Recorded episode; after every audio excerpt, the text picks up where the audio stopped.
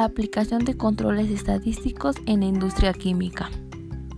Existen actualmente varias herramientas que, pueden ser utilizadas para posibles mejorías y diagnósticos, pero una de las principales es el uso de técnicas estadísticas que viene a lo largo de los años, mejorando todo sistema operacional además de permitir tornar los productos fabricados más competitivos.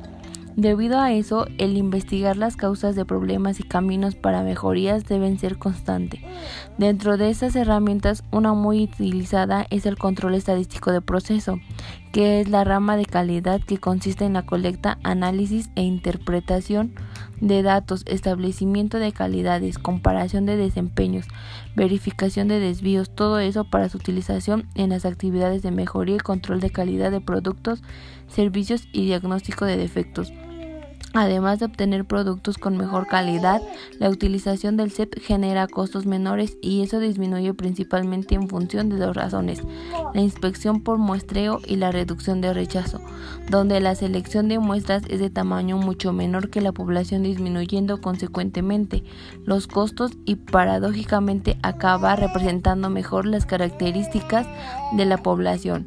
Otra ventaja en la reducción de costos es que el número y porcentaje de piezas defectuosas producidas en la fábrica van a disminuir con las mejorías en la línea de producción. El CEP permite que las acciones correctivas sean aplicadas antes del surgimiento de, de inconformidades.